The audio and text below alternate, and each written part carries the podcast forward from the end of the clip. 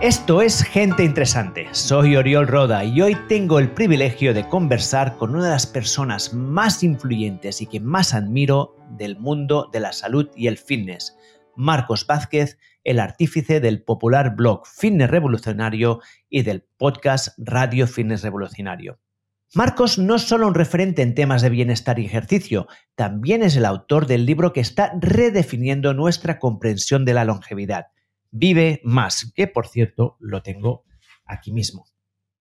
En Vive Más, Marcos nos invita a explorar qué significa vivir una vida larga y saludable.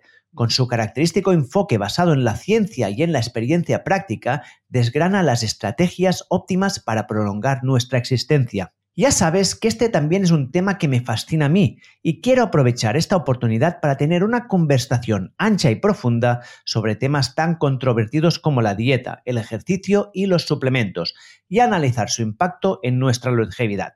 También me gustaría que al final de esta conversación tengas un protocolo concreto que puedas empezar a implementar mañana mismo. Yo mismo te revelaré lo que estoy haciendo para mejorar mi vida y espero que Marcos nos revele sus protocolos personales. Así que sin más preámbulos, acompáñame en esta fascinante conversación con Marcos Vázquez, el arte y la ciencia de vivir más. Pero antes, un rápido recordatorio del sponsor de este podcast, que justamente es el Desk, que es una empresa que yo descubrí gracias a Marcos. Escuchando uno de sus podcasts, conocí esta empresa, le llamé y le pedí que me pusiera en contacto con la gente de Eleva.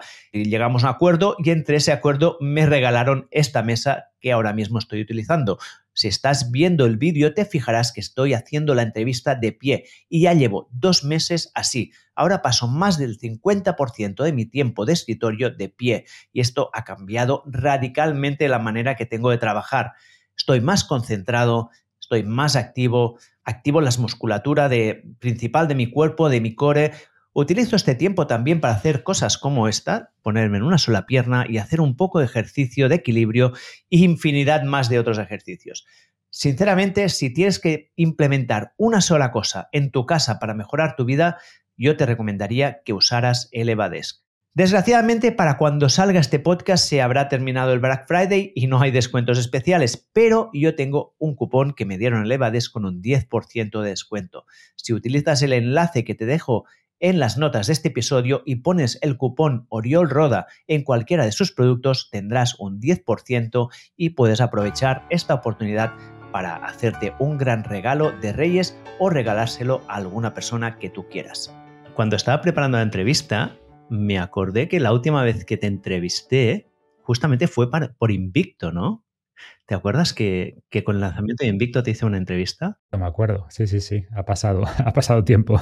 Ha pasado años y luego pensé que probablemente estos, o sea, Vive Más, que es el libro que hoy quiero hablar contigo, Invicto, yo me arriesgo a decir que serán tus bestsellers más bestsellers, no sé si me equivoco mucho. No lo sé. O sea, Invicto sin duda, hasta ahora es el que más copias ha vendido, yo creo que con diferencia.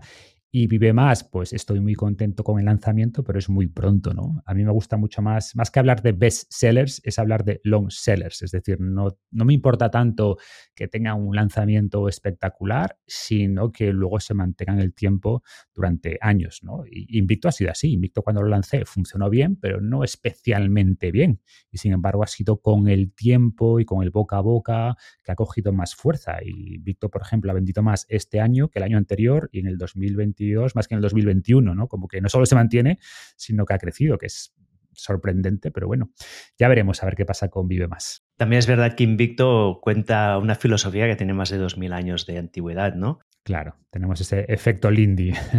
Exacto, ¿no? Y, vive más, estamos hablando de la cresta de la ola, ¿no? Lo que contamos este año en tres años puede ser, ¿no? Estamos como en la inteligencia artificial, que está a un ritmo que... A ver, yo, creo que hay una parte del libro que va a ser muy atemporal, ¿no? Ciertos conceptos que van a seguir siendo ciertos dentro de 10, 20 años, pero es verdad que también hablo en el libro, hablo en el libro de terapias hormonales, hablo de algunas terapias que se vienen, hablamos incluso de inmortalidad y crioterapia, eh, criopreservación, perdón. Entonces es verdad que estas cosas, pues en dos, tres años van a estar no obsoletas, pero van a cambiar, ¿no? Pero ese, eso es el 20% del libro. Yo creo que el 80% del libro va a aguantar bastante bien el paso del tiempo. Lo que sí va a ocurrir es que podremos tener seguramente protocolos más precisos, ¿no? A día de hoy, pues contamos con estudios que nos dan una aproximación eh, y sí creo que a medida que se hagan más estudios, pues podemos individualizar un poquito más, pero los grandes conceptos no creo que cambien mucho tampoco. No, y de hecho, cuando te pedí hacer la entrevista, o sea, yo, este libro, cuando hablamos, yo te pedí y lo tengo aquí, para los que estén mirando el vídeo, o sea, lo tengo aquí, además, para que la gente vea cómo está. está todo marcado. está todo el libro subrayado, marcado, porque me hizo mucha ilusión que publicaras este libro, porque yo me he leído también, pues, igual que tú supongo, el de Sinclair, el de Peter Atia, y cuando supe que tú publicabas uno, dije, a ver qué, a ver qué ángulo le, le pone Marcos porque o sea, tengo mucha curiosidad, ¿no? Y me ha gustado porque le pones también un elemento mucho de, mentalidad en el libro, ¿no? De, que es una reflexión que a mí me gustó mucho, ¿no? Que es más allá de las drogas y de las últimas tecnologías, ¿no? Y esto creo que liga muy bien también con justamente con Invicto, de alguna manera, ¿no? Con esta más, una parte más filosófica. Y, creo que es una de esas partes que va a ser más atemporal, que va a resistir mejor el paso del tiempo, ¿no? Porque son cosas que, que no son nuevas, que son clichés porque se han dicho durante mucho tiempo, pero que hoy la ciencia respalda y que nos explica cómo funciona y nos da datos, ¿no?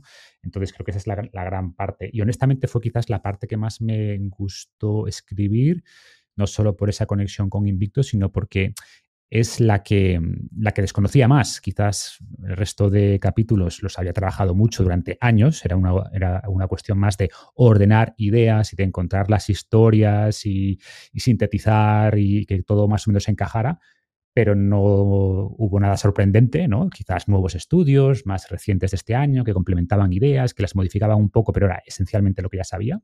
Y es verdad que en esa parte más psicológica del impacto de las creencias, del propósito de ese will to live, pues me sorprendió, ¿no? Todo lo que hay y, y la importancia que tiene, a pesar de que son cosas que se mencionan mucho menos.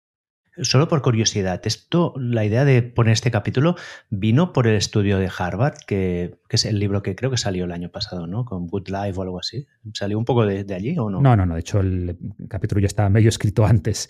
O sea, es verdad que ese estudio, yo he hablado de ese estudio muchas veces, ¿no? Em, o incluso ya en mi libro, del primer libro que publiqué con editorial de Fines Revolucionarios, bueno, Salud Salvaje, ya hablaba de este famoso efecto Roseto, ¿no? Que se llama de este pueblo, que era de inmigrantes italianos donde no tenían especialmente buenos hábitos, fumaban bastante, bebían bastante, pero eran esos aspectos más culturales, de comunidad, de propósito. Em, también el concepto de Ikigai, más ligado a las zonas azules, aunque en el libro hay una crítica a este concepto de las zonas azules, que luego podemos hablar, si es verdad que, las recomendaciones generales que hace son buenas. Y ese sentimiento de propósito, de si somos más optimistas o pesimistas, quizás lo que explico más en el libro es a través de qué mecanismos. ¿no? Una cosa es decir, las personas con propósito con más optimismo, con mentalidad de crecimiento, etcétera, vive más? Y, y, la pregunta es ¿por qué? ¿Qué aspectos fisiológicos explicarían esto?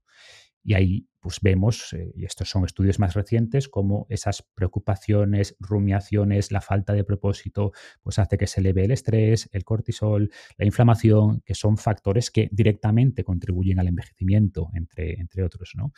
Entonces, digamos que combina esos aspectos quizás un poquito más eh, ideas milenarias, que hoy sabemos que son ciertas con estudios en la mano, y podemos decir, oye, que las personas que tienen creencias positivas sobre el envejecimiento viven de media 7,5 años más, y este es un número real. 7,5, ¿eh? Brutal. Y eso se ha replicado. Luego podemos profundizar en que cuánto hay de mm, correlación versus causalidad o la, fuerza de la causalidad en cada dirección, ¿no? que son temas muy interesantes. Pero bueno, que es, que es evidente que lo que tú piensas sobre el futuro termina convirtiéndose en una especie de profecía autocumplida. Si tú crees que todo va a ir a peor, dices, bueno, pues ¿para qué cuidarme? Si no, no creo que el mañana sea bueno o solo veo lo negativo. Y hoy, como digo, conocemos datos más duros sobre cuál es el impacto real de las creencias, de nuestra mentalidad, etcétera, y además vamos conociendo todas estas vías fisiológicas a través de las cuales se produce ese efecto. Claro que al final es la evidencia máxima, es cuando ya tienes, ves la correlación y encuentras mecanismo ¿no? y, plausibilidad. Exacto. Escucha, mira, yo ayer te mandé una, un guion de la entrevista para organizarla, pero tengo que confesar que esta noche he estado dándole vueltas y había una cosa que, a mí, o sea, yo hablar contigo me hace mucha ilusión porque estamos hablando de, aparte de que tengo un, te tengo un respeto muy, infinito, ya lo sabes, que hace tiempo que nos conocemos y, para mí es un referente en muchas cosas. Además, compartimos esta, esta pasión ¿no? en este tema. Entonces tenía ganas de hacer algo que fuera también muy accionable y aprender también un poco de ti, que sea muy accionable para la gente. Entonces, te propongo que igual el guion que tenemos, al final llegaremos a lo que, a lo que te puse, pero lo organicemos alrededor de nuestros hábitos personales. ¿no? Entonces te propongo que vayamos mm, contando, que nos cuentes cuáles son los hábitos que tú ahora conscientemente estás haciendo para mejorar tu salud y longevidad. No tienen que ser solo cosas que hayas implementado nuevos, pueden ser cosas que ya hacías, pero que tú tengas conciencia que ese impacto. Entonces, a partir de eso podemos desarrollar la conversación. ¿Qué te parece? Venga, me parece bien. ¿Sí? Vale, pues eh, empecemos por aquí. ¿Cómo empieza tu día? A ver, tampoco quiero que la gente se decepcione porque no va a encontrar tampoco cosas muy novedosas eh, ni muy extrañas, ¿no? Pero mi día empieza despertándome sin despertador, que quizás es como uno de los puntos que yo recomiendo, ¿no? Que sé que no todo el mundo se lo puede permitir. Em, y por eso a veces tampoco me gusta demasiado hablar de mis hábitos, porque la gente dirá, vale, pero tú tienes tus hábitos porque no tienes que ir a trabajar, porque no tienes hijos. Entonces, con estas premisas, ¿no? De que al final eh, es un ejemplo y que cada uno tendrá que ver estas ideas, cómo es capaz de integrarlas en su vida o qué ideas resuenan y cuáles no, pero paso a hacer un poco ese resumen, ¿no? Como digo, me despierto sin despertador y eso quiere decir que tengo cierta variabilidad y que entiendo que mi cuerpo me dirá cuándo he descansado suficiente. Sabemos además que se producen esos ciclos ¿no? Eh, ultradianos, esas fases de sueño, y que por tanto lo ideal es despertarse al final de una fase, mientras que el despertador, punto uno, te va a despertar en cualquier momento de esas fases, y punto dos, con un, estruendo que ya elevamos el cortisol por las mañanas. Hay alternativas, ¿eh? yo antes tenía, bueno, sigo teniendo por ahí, pero ya no lo uso, eh, un despertador lumínico que te pone sonidos de la naturaleza, que es un poquito más más relajante, vamos a decir. Es un despertar un poquito menos estridente, eh, simula el amanecer en principio. Entonces, bueno, es una alternativa para quien quiera explorar estas opciones. Ah, me gusta. Despertador lumínico. Sí, sí, sí, está, está muy bien ¿eh? y lo puedes configurar. Em, después, eh, además, después de las cosas básicas de higiene, de... más o menos a qué hora, a qué hora te despiertas. Pues es raro que me despierte antes de las seis y media, siete menos cuarto, y raro que me despierte después de las siete y cuarto. O sea, más o menos las siete, un poquito más, un poquito menos. Em, que es también importante, ¿no? Por ir dando alguna, alguna pista sobre la marcha, el tema de los horarios regulares. Más importante quizás el horario al que nos acostamos y después dejar que el sueño, que el, que el cuerpo, mejor dicho, regule cuánto necesitas dormir, pero mantener horarios regulares en general también ayuda a, ordenar el, sueño y es parte de esta higiene del sueño.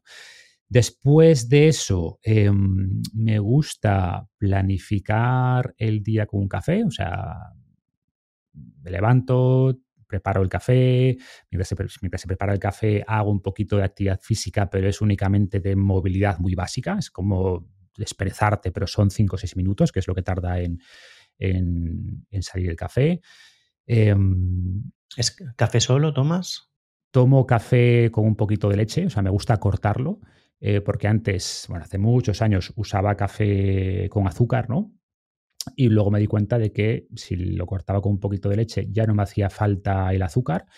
Eh, podría adaptarme al café normal, de hecho me gusta el café normal, ¿eh? sin azúcar, pero no sé, le da ese toque un poquito dulce y uso después un producto de Paloul, no quiero hacer mucha promoción, pero para hablar de suplementación también, que en el fondo tiene colágeno, tiene triglicéridos de cadena media, tiene glicina, ¿no? Y la glicina eh, y el colágeno hidrolizado están demostrando beneficios muy interesantes, sobre todo para la calidad de la piel, hay estudios también en cuanto al beneficio articular, pero bueno, ahí le doy, depende de qué tipo de colágeno, hay que hacer un protocolo específico de acompañar ese suplemento después con aplicación de cargas en la articulación que queramos mejorar, pero por ejemplo para calidad de la piel sí hay bastante evidencia, además los triglicéridos de cadena media pues sabemos que pueden elevar esos cuerpos cetónicos, consumo un poquito más los días que no desayuno, porque yo normalmente desayuno, Eh, noto que cuando hago ayuno, he hecho meses y periodos largos de ayuno intermitente, pero notaba que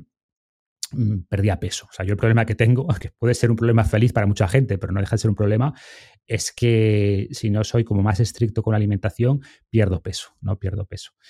Entonces, me gusta normalmente desayunar, eh, pues puede ser quizás media hora después de levantarme. Una, pregunta, ¿el, suplemento de, cuál es?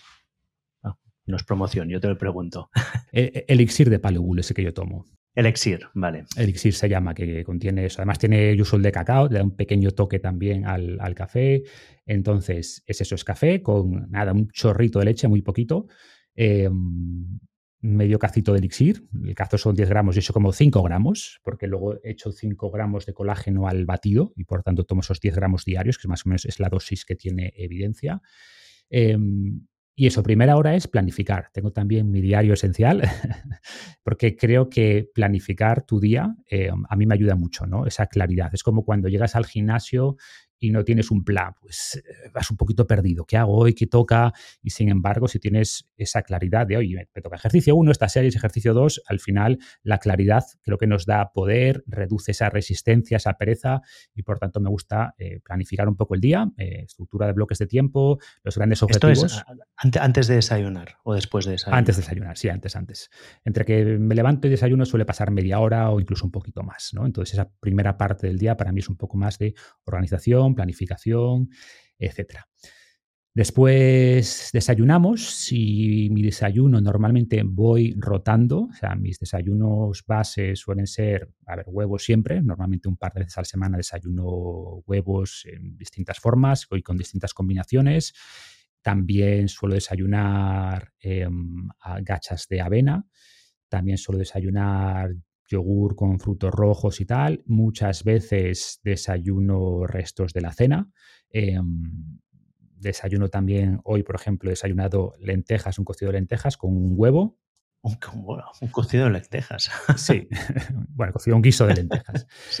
O sea que hay veces que desayuno ensalada, que son pocas, ¿eh? pero también, o sea, he intentado que el desayuno sea una comida más, porque así debería serlo, ¿no? Esto que nos dice, no, el desayuno tiene que ser un lácteo y cereales, porque es, una comida más, ¿no? E insisto que normalmente un par de veces a la semana no desayuno, normalmente, ¿no? Después, eh, durante la mañana, pues ya es mi. Esperando un momento aquí, porque hay, por aquí hay un par de cosas que, luego no sé si tiene tiempo de preguntarte, pero sabes que la avena, no sé, es uno de esos temas que supongo que tú ya estás cansado de que la gente te pregunte, porque genera. O sea, que no te lo preguntaré, pero bueno, Luego, para poner un, poco en contexto, ¿eh? te comparo con lo que yo hago. En mi caso es, yo es distinto porque yo tengo tres niños pequeños en casa y esto determinan bastante la noche. No todas las noches dormimos bien. Además, para mí siempre el dormir ha sido el problema. Así que sí que me despierto con despertador. Luego sí que yo no desayuno casi nunca. Café solo. Y luego sí que luego, para mí lo que es muy importante, que esto es una cosa que he implementado recientemente que te quería preguntar, y es que desde hace ya tres meses, cuando yo llevo a los niños a la escuela, después de dejarlos en la escuela, me aseguro de estar una hora al aire libre. O sea, estar una hora bajo el sol. Como además yo vivo en Barcelona, que aquí casi siempre hace sol, supongo que en tu caso es un poco más complicado. Ah, me aseguro de tener una buena dosis de sol diaria, ¿no? Para vitamina D, para la vista. En mi caso, que yo tengo mala vista, pues para mejorarla. Y es también cuando aprovecho para entrenar. ¿Tú no tienes rutina de, que te toque el sol por la mañana? ¿No, no haces ninguna cosa contra Al final de la mañana. O sea, yo entreno normalmente al final de la mañana y es ese momento entreno fuera, o sea, tengo mi gimnasio fuera y ahí entreno y entreno generalmente sin camiseta, salvo que haga mucho frío y ese es mi momento, ¿no? También es verdad que tengo la suerte que donde trabajo hay mucha luz, o sea, es una zona cristalada y por tanto em, lo que nos dicen los estudios, pues es eso, que las personas que trabajan cerca de ventanales, pues regulan mejor el descanso, ¿no? Entonces hay una parte que es de luz natural e intento, ya cuando, de hecho, cuando eh, compramos la casa, para mí uno de los factores claves es eso, es la luz, ¿no? Y la orientación en el caso de Asturias, que es muy importante, que los, que los grandes cristales estén orientados eh, zona sur. ¿no? Em, entonces, que sea luminoso y luego ese espacio para mí, bueno, después hago muchos breaks durante el día y esos breaks eh, son fuera generalmente, ¿no? Y tengo mi slackline, mm, esos snacks de movimiento que hago a lo largo del día son fuera. Y puedo quitarme la camiseta ya en función del clima, pero mi espacio, digamos, un poquito más prolongado de esa exposición al sol cuando hace sol o estar fuera, esa termorregulación, que también es importante y luego podemos hablar de ella, es más hacia el final de la mañana. Y luego pequeños descansos a lo largo de la mañana, ¿no? No, pero me ha gustado esto que tú entrenas sin camiseta. Sí, generalmente sí. O sea, insisto, si llueve, si hace mucho frío, pues no, pero si, el clima lo permite, intento entrenar sin camiseta. ¿Y las razones detrás de, esta elección? Bueno, pues la que hemos comentado, ¿no? O sea, al final ese contacto, o sea, diría que son dos principales. Punto uno, el contacto con el sol, esa radiación, esa exposición a, luz ultravioleta del sol que tiene los beneficios clásicos de la vitamina D, pero ojo que también eleva, por ejemplo, la producción de óxido nítrico, que es también muy importante, sobre todo para la salud cardiovascular, ¿no? Y punto dos, este componente de, exponerse al, clima, de exponerse al frío, sobre todo en invierno, de pasar un poquito de frío, pues también es, es positivo, ¿no? O sea, tú le das una importancia grande al frío, ¿no? Porque siempre yo tenía como la duda si el frío estaba como en primer orden, segundo orden, tercer orden, en qué nivel realmente. No, estaría en segundo, ¿eh? O sea, no es, para mí, uno de los grandes elementos. Yo, por ejemplo, eh, dentro de este concepto de hormesis meto muchas cosas, ¿no? Y para mí el frío es uno, intentar ir a usar la sauna con cierta frecuencia es otro. Tengo también una sauna en casa eh, justamente por eso, porque le doy importancia. Em, no es prioritario, o sea, si hablamos de orden de magnitud, o sea, el ejercicio es muchísimo más importante que, el frío, el calor, etcétera, pero son pequeñas cosas mm, que todas sumadas creo que son importantes y lo bueno es que son gratis, ¿no? O sea, exponerse al clima es, gratis. O, por ejemplo, en general, intento ir un poquito menos abrigado de, de, lo que me pide el cuerpo, ¿no? Ojo, tampoco pasar frío, ¿eh? pero ahora, por ejemplo, estos días estamos en Asturias a 18 grados, puedes ir perfectamente por la calle en camiseta corta, perfectamente. Y ves a la gente ahí con sus anoraks, sus, ves ya con guantes, con bufanda. Entonces creo que reconectar un poco con, con esa naturaleza, ¿no? Y, que no se atrofien esos mecanismos de termorregulación que tenemos, pues es importante. Insisto, ¿eh? que es, secundario respecto a si comes bien o no comes bien, secundario respecto a la actividad física, secundario respecto al descanso, pero, bueno, pues ¿por qué no incluir esos elementos que, insisto, en su conjunto sí parece que pueden ejercer un efecto beneficioso. Vale, pues volviendo a, la rutina, ¿no? Entramos en el deporte, ¿no? Que es el, grueso, ¿no? De la, intervención. Exacto. Cuéntame tu protocolo, más o menos. Cuento un poco del tema de, la mañana, ¿no? Por lo que decía, porque para mí la mañana, esa parte donde intento hacer. De hecho, tengo un, en mi agenda cada día me sale lo de modo monje, de, de 9 a 10, que es donde intento no poner ningún tipo de de reuniones ni nada, es como lo que yo llamo modo monje, que es, oye, foco concentrado en las cosas que sean más cognitivamente demandantes, ¿no? Por ejemplo, todo lo que implique escribir, eh, mis libros en general se escriben en ese periodo. Luego intento sacar muchos espacios a lo largo del día y tal, pero es como es la, cita conmigo mismo, ese espacio de una o dos horas donde intento trabajar más concentrado, ¿no? Y luego intento a lo largo de la mañana pues hacer bastantes descansos, cada 45 60 minutos, hacer descanso de 5 minutos y eso que te decía antes, pues tengo mi slackline, hago un poquito de equilibrio, hago un poquito al jardín, juego un poco con los gatos, o sea, mm, descansos que sean más, que tengan un componente de movimiento, de luz natural, etcétera. Em, y luego al final de la mañana eh, suelo entrenar. Em, y entonces, ¿qué protocolo sigo? Pues, a ver, suelo hacer fuerza cuatro días a la semana, eh, fuerza muy orientado a calistenia, kettlebells, pero me gusta también meter algo de trabajo con, con barra, algo de fuerza pura. Hago un entrenamiento más puro de HIT a la semana y después hago normalmente el fin de semana una sesión más larga de zona 2, pues eso, 45, 60 minutos corriendo, eh, corriendo o en bici, suele ser más corriendo, y después, que esto es una incorporación reciente, em, compré el año pasado una bici estática y hago casi todas las tardes un poco de zona 2, no tan larga, esto es al final de la mañana, al final de la tarde, perdón, pero de 25 o 30 minutos, pues eso, que al final en la práctica pueden ser 3-4 veces a la semana. ¿Por qué? Porque yo intentaba correr, pero al final te dabas cuenta que te daba más, me daba más pereza. Ya era, sobre todo ahora en invierno, ya es de noche, salir a correr, eh, que si llueve, que si. Te dabas cuenta que si tu objetivo era salir cuatro veces a la semana, al final salías una, dos. Y con la bici estática, como que me da mucha menos pereza, me da igual que llueva, además la tengo fuera, ¿no? Pero cubierta. Em, entonces mm, he notado que hago más ese cardio en zonados. ¿no? Entonces, esa es un poco la Mira, esto, me sorprende un poco, ¿eh? porque tenía un poco la idea que tenía de tú era que centrabas mucho más en la fuerza y en general te oigo menos hablar de zona 2, ¿no? Y una de las cosas que tenía apuntado era... Esto es, es más, es, más reciente, ¿eh? o sea, te diría que hace tres años, sí, hace dos, tres años, o sea, antes me forzaba, entre comillas, a hacer una sesión de cardio a la semana, o sea, esa sesión de cardio a la semana sí la he hecho casi siempre, pero durante la semana prácticamente no hacía cardio. Lo que intentaba hacer, que lo sigo intentando hacer, es llegar a esos famosos 10.000 pasos al día y decía, bueno, con esto lo tengo cubierto.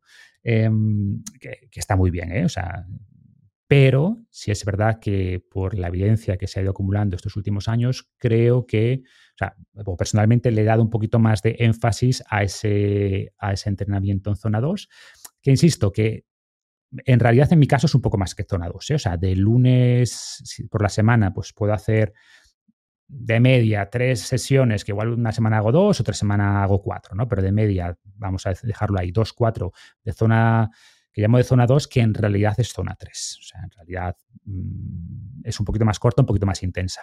Que eso también, ¿no? Yo creo que se está que se está haciendo demasiado énfasis en zona 2 Mm, los que ya tenemos cierta edad, también creo que la fórmula de 220 menos la edad, si estás en buena condición física, falla un poco y por tanto seguramente nuestra zona 2 sea, sea más amplia de lo que te dice la fórmula. ¿no? Entonces yo técnicamente estoy en zona 3, eh, intento hacer zona 2, eso sí, cuando hago la sesión un poquito más larga de fin de semana.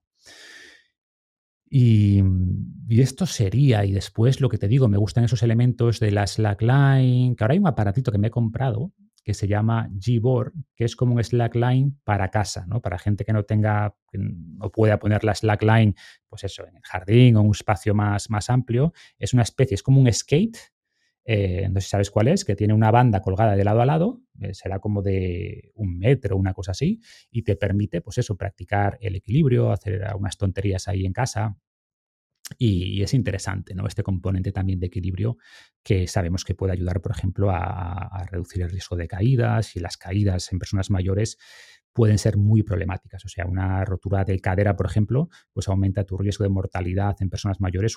No, no que aumente un 30%, sino que pasa a ser a un 30%. Tienes un 30% de probabilidad de morirte en los siguientes, creo que son tres años. Sí, sí, es dramático. Para comparar un poco, ¿eh? comparando rutinas. Yo vengo del otro lado, yo siempre he sido más de cardio y menos de fuerza.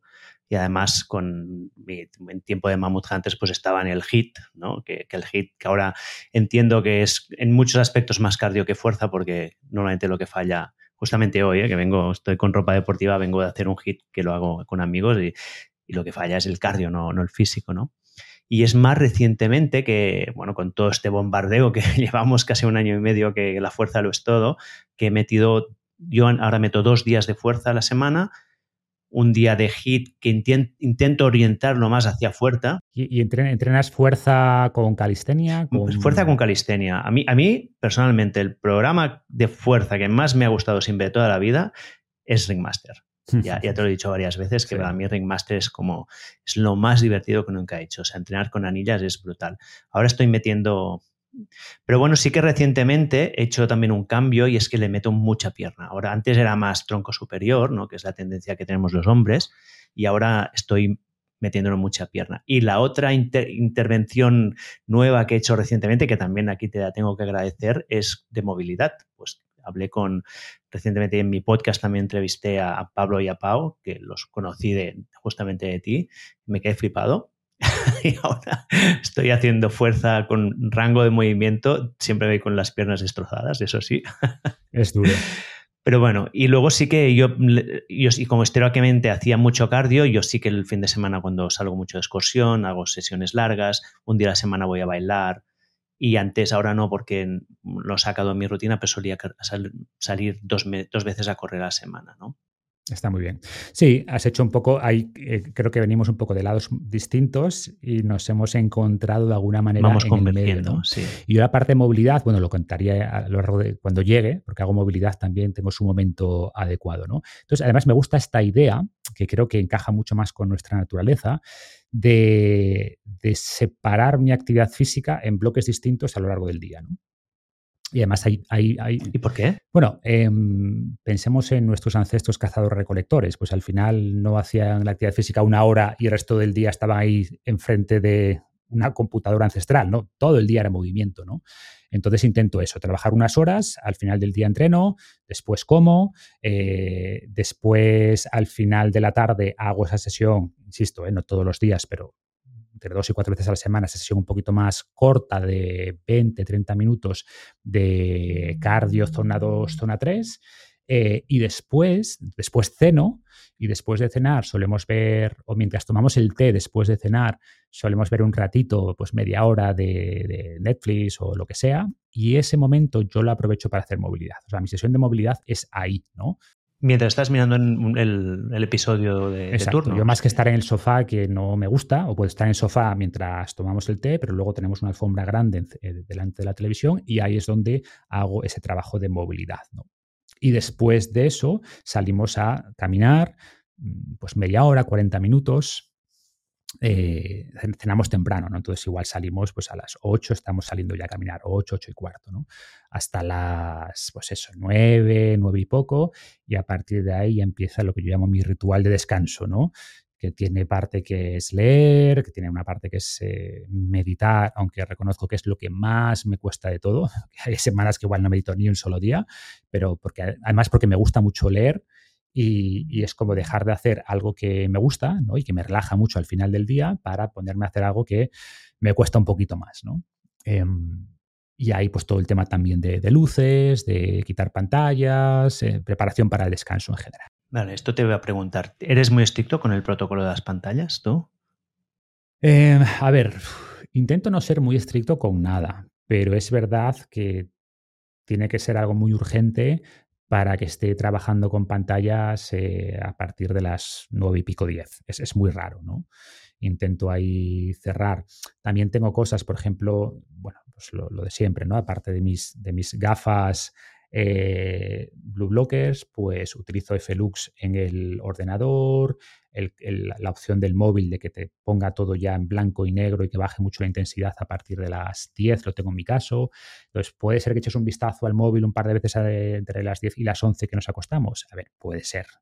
Si recibes un mensaje o una llamada, pero muy poco. O sea, sí que intento, pues eso, respetarlo bastante eh, por, bueno, no solo porque me ayuda a ese espacio, crear ese espacio de transición entre la actividad y el descanso, sino que pues, ayuda a evitar esa inhibición de la melatonina, mm, reducir los estímulos también. Entonces, bueno, todo lo que sea favorecer el descanso, pues me parece importante.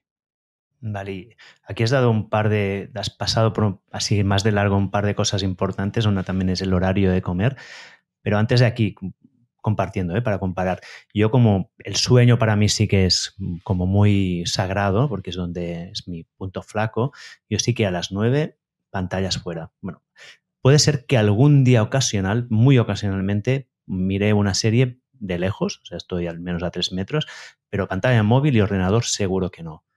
Lo que sí que no hago es, no he, cambiado las luces de casa. ¿Tú tienes luces en casa que sean rojas? Este, ¿Esto lo, has implementado? Tengo em, unos de Philips, Philips Hue se llaman, no en toda la casa, ¿eh? pero sobre todo en la zona donde más tiempo estamos por la noche, eh, que cambian el color en función del momento. Entonces tienen ese color rojizo anaranjado al final de la noche, o sea, al final del día. O sea, esto lo consideras importante. Yo creo que es importante. No solo es el color, es también la intensidad, ¿no? Entonces, hay, digamos que tengo una lucha con mi mujer porque ella es de que necesito ver para recoger tal. Eh, ella le gusta la luz y a mí yo no quiero luces. Entonces, ahí tenemos nuestro pequeño conflicto. Por eso yo a veces simplemente me pongo mis, mis gafas Blue Blocker que las tengo. Bueno, las tengo abajo. Ah, no, las tengo aquí unas De hecho, tengo varias por la casa, ¿no? Aquí tengo unas, eh, pues me las pongo y ya está, ¿no? Pero vamos, sí, sí, sí intento darle importancia a todo el tema de la luz, o sea, de que sea el del tono adecuado y sobre todo restringir la luz.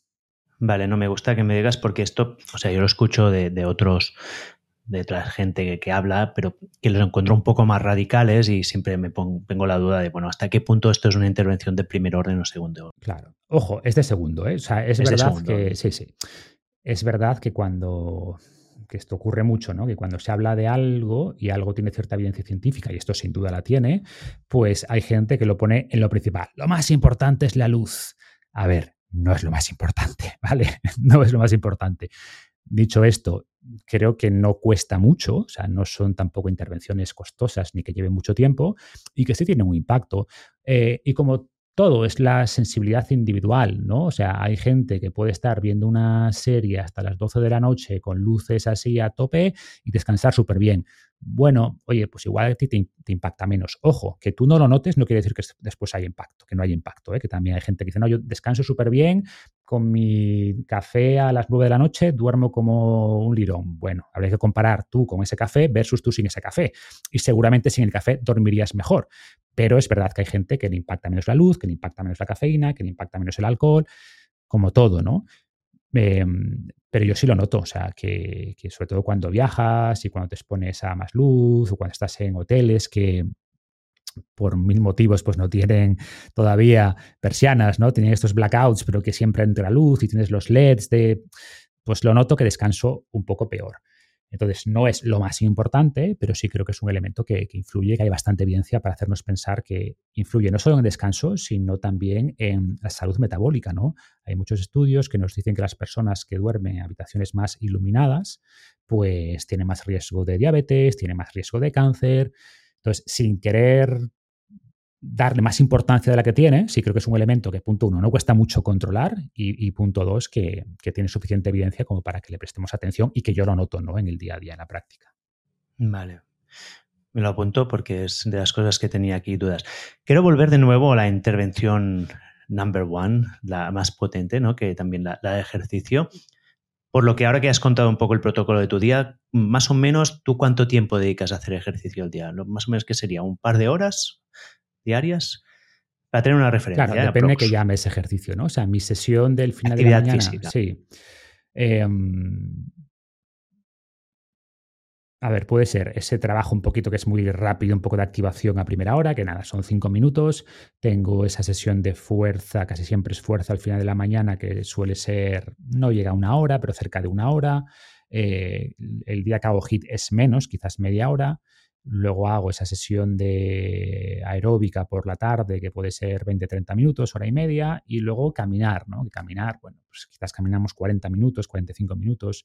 O sea, si cuentas eso, claro, más luego movilidad. Movilidad pueden ser 20 minutos, ¿no? Em, claro, si cuentas todo eso, pues son más de dos horas son más de dos horas, no todos los días. O sea, hay días, o sea, intento que siempre, intento siempre hacer algo cada día, pero hay días que quizás lo único que hago es movilidad y caminar, o hay días que solo camino, pero son los menos. Y de hecho lo que intento ahora, lo que intento ahora es entrenar todos los días. ¿Por qué? Pues porque, o sea, antes era como un poquito más planificado, ¿no? Pues tengo mis cinco días, mi tal, y ahora eh, claro, te das cuenta que, mm, bueno, pues ahora estoy viajando más, por ejemplo, con el, con el tema precisamente del libro. Ahora, en cuanto cuelgue contigo, eh, me voy a Sevilla, que tenemos un evento de Winghoff fin de semana, por tanto, no voy a entrenar como tal. Quizás hago a correr un poquito por la mañana o hago algo de movilidad por la noche, pero ya no, ya no entreno. Eh, hoy no voy a entrenar porque ahora mm, me voy directo al, aeropuerto. Entonces, em, como que la vida ya va marcando esos, esos momentos de descanso, ¿no? Y entonces soy menos estricto quizás en, tampoco hago entrenamientos súper intensos, ¿no? De dos horas que me requieren ahí un descanso. Intento, lo que intento es ordenar más o menos los grupos musculares cuando entreno fuerza para dejar cierto descanso. Y eso me permite que quizás si hay dos semanas que no viajo y que no tengo eventos o cosas, pues igual entreno dos semanas todos los días, ¿no? Y, y noto que recupero bien, y esto sí me permite, pues quizás acumular más actividad física y luego, pues quizás tengo o me voy de vacaciones una semana y en vacaciones soy mucho menos estricto, pues hago una sesión quizás de calistenia de media hora, un hit, hago un poco a correr, pero no entreno como tal si me voy una semana de vacaciones, ¿no? No estoy pendiente, tengo que hacer este entrenamiento con estas series, es más, oye, lo que surja, lo hago, me muevo y ya está. Entonces ahí también ha cambiado un poco mi, filosofía y ahora si estoy en casa tranquilo dos semanas, pues igual entreno todos los días. habrá días que haga una sesión más corta, una más larga, pero te diría que de media de media, seguramente haga hora y media de actividad física al día, más o menos. yo lo digo porque esto es un, un referente, una, una aspiración que probablemente mucha gente no llegará, pero sí que aquí me gustaría hacer el inciso, que a lo mejor podemos entrar en una parte un poco más teórica, que ya mencionas mucho en el libro, de por qué dedicas tanto tiempo a la actividad física. ¿Qué es lo que te ha convencido en pensar que esta es la intervención que te hará mejorar tu calidad de vida y tu longevidad más? O sea, para mí es súper claro. O sea, lo tenía claro antes y, después de revisar muchos más estudios de cara a escribir e, ese capítulo del libro, como que antes quizás le daba la misma importancia a, actividad física y dieta, ¿no? Decía, bueno, más o menos están a la par. Em, incluso al descanso, yo hago esta analogía del taburete, ¿no? De que son las tres grandes patas y todo lo demás por definición es secundario. Por eso la luz, secundario, el frío, secundario. Estos tres grandes elementos alimentación, dormir, ¿no? sueño y eh, actividad física, para mí son como los tres grandes pilares. Y si eso lo haces más o menos bien, tienes el 80% del beneficio. El famoso Pareto, el 20% de cosas que te dan el 80% de resultados, está aquí. Em, y yo añadiría aquí también relaciones sociales. Sí, sí, sí. Puede ser, me, estropea la analogía del taburete. siempre digo, ¿qué, pata es más importante del taburete? Pues todas, ¿no? Si hay una, pues al final que, está mal, pues el taburete pues se, se, tumba, ¿no? Cuando tienes ya cuatro patas, la silla, bueno, pues aunque falle una, sigue siendo, puede ser, seguir siendo estable. Pero sí, o sea, el componente social también es muy importante, ¿no? Me refiero quizás más a aspectos más puramente físicos. Y, y, ahora te diría que creo que personalmente la actividad física es el pilar más importante y además el que solemos descuidar más. Siempre digo que por suerte en el mundo moderno hay muy poca gente que tenga déficits nutricionales muy marcados, ¿no? Ya por suerte la gente no tiene escorbuto, no tiene eh, raquitismo, estas cosas ya, ya no se ven en el mundo moderno, ¿no? Y sin embargo, si vemos muchos déficits de movimiento. Creo que hay mucha más gente en el mundo moderno con déficit de movimiento que con déficit de nutrientes, ¿no? Y, hay cosas que el ejercicio, que solo el ejercicio te puede dar. O sea, tú puedes llevar la mejor dieta del mundo, puedes desayunar tu smoothie de cake con semillas de chía, con espinaca, lo que quieras, que no vas a ganar masa muscular por hacer eso, que no vas a mejorar tu V2 Max por hacer eso. Mm, estás dando una materia prima, pero que después no le estás dando el estímulo para que el cuerpo convierta esa materia prima en mejor capacidad física, en más, más fuerza, en más músculo, en mejor capacidad aeróbica. No es suficiente, ¿no? Y, y la actividad física, lo que nos dicen los estudios es que puede elevar nuestra esperanza de vida entre 8 y 12 años. Sin embargo, puede mejorar nuestra calidad de vida, nuestra vitalidad, medida como capacidad cardiovascular, como fuerza, eh, con otros marcadores físicos, el doble, es decir, 20, 25 años. Lo que quiere decir que una persona de 70 años entrenada puede sentirse y puede funcionar y puede hacer las mismas cosas que una persona de 45 50 años no entrenada, incluso quizás más que esas personas. Es decir, te da... Atención con lo que has dicho, ¿eh? 20, lo has dicho así de pasada, ¿eh? 25 años. Sí. Y que lo vemos que es real, ¿no? ¿Cuántas veces ves a personas de 50 años que ya les cuesta subir una, o los ves ya sudando en una ruta de montaña sencilla y ves a personas de 70 años Mm, haciendo maratones con buenas marcas, ¿no? Son 20 años de diferencia y sin embargo la persona con 70 años está mucho mejor físicamente. No hay ninguna otra intervención, ninguna que se acerque a eso, que te dé esos 20 años de vitalidad. O sea, si tú no haces actividad física, pero comes súper bien y duermes súper bien, evidentemente vas a estar mejor que una persona sedentaria que come mal o que no duerme por supuesto. Pero una persona que lleva una dieta, a ver, claro, si nos ponemos ya una dieta súper mala, vale, pero una dieta normal, la que lleva la mayor parte de la gente y que duerme normal, que no le presta especial atención ni a la dieta ni al descanso, pero que hace actividad física y que sigue un protocolo más o menos como el que hemos descrito, te aseguro que la gente que, que las personas que sigan ese protocolo van a estar mejor físicamente y se van a ver mejor que esa persona que duerme súper bien, que come súper bien, pero que no hace actividad física. Sí, sí, aquí estamos completamente de acuerdo. o sea, la actividad. A mí es una cosa que me pasa, que supongo que te pasa mucho a ti, ¿no? Que estás en Instagram y empiezas a recibir mensajes, oh, escucha, compro esa lámpara de luz roja o hago esta cosa. Y empiezan a, darte, a hacerte preguntas sobre detalles. Y, a mí mi respuesta sería, escucha, ¿entrenas mucho? No te preocupes, ¿no? porque la mayor parte de la gente se centra en esos detalles, pero se olvida de esta parte tan importante, ¿no? Sí. 100%. La gente, a ver, que, que, lo entiendo porque yo soy también así, ¿no? Antes más que ahora, ¿eh? Reconozco que, que le doy menos importancia a cosas, pero yo antes sí era de, bueno, y el ratio metionina, glicina, y el... Era mucho de rizar el rizo. Ojo que está bien, y si te interesa eso... Eh, Tú te dedicas a esto. Claro, me dedico a esto y quiero decir que me gusta, que, que, que, entiendo que hay aspectos donde esa complejidad, o si tomas este colágeno en vez de aquel, que estas cosas pueden ser relevantes, o si tomas, yo qué sé, leche de avena versus leche de... Vale, podemos discutir de eso, pero es ya no es secundario, es cuaternario, o sea, es, es muy poco importante y es verdad que mucha gente se queda pegada en eso, ¿no? Claro, yo creo que el, modelo mental que la gente no es consciente es que es, que es el, como digamos, el, la derivada del Pareto, ¿no? Que es el 80-20. Vale, hay un 80-20, pero es que hay un 80-20 del 20% restante y luego hay un 80. Entonces, claro, tú ya has cumplido el primer 80, te queda el siguiente, el siguiente 20, entonces haces la siguiente intervención que te sacará el 80 del, se entiende, ¿no? Es iterativo. Entonces, claro, tú ya entrenas una hora y media al día. Es normal que tú te preocupes luego de la siguiente fase, ¿no? Y luego de la siguiente. Pero la mayor parte de la gente aún está en el, en el primer 80-20, ¿no? Así es. Yo siempre doy un apunte. A mí hay dos factores que me convencieron, también igual que tú, yo, a ver, en 2012 abrí una empresa sobre actividad física, ¿no? O sea que para mí el deporte ya siempre era muy importante, pero sí que puedo identificar dos cosas en mi vida recientes que han marcado un cambio de, percepción, ¿no? O sea, un convencimiento absoluto que también han repercutido en cambio de hábitos. El primero, que supongo que compartiremos, es, yo recuerdo un episodio de Peter Attia, del doctor Peter Attia, donde mencionaba un artículo donde ponía diferentes diferentes, el, ratio de, el riesgo de diferentes enfermedades, bueno, al final era all cause mortality, de todas muertes, y lo ponían en diferentes grupos, ¿no? Fumador versus no fumador. Pues aumenta un 200 y pico por ciento el riesgo de muerte de cualquier causa. Sedentario, persona muy activa. O VO2 max mínimo, VO2 max máximo, 400 por ciento. Gente muy débil, gente muy fuerte, fuerte, 300 y pico por ciento. O sea, pasar de ser una persona muy débil a muy fuerte reduce más el riesgo de muerte a cualquier causa que dejar de fumar.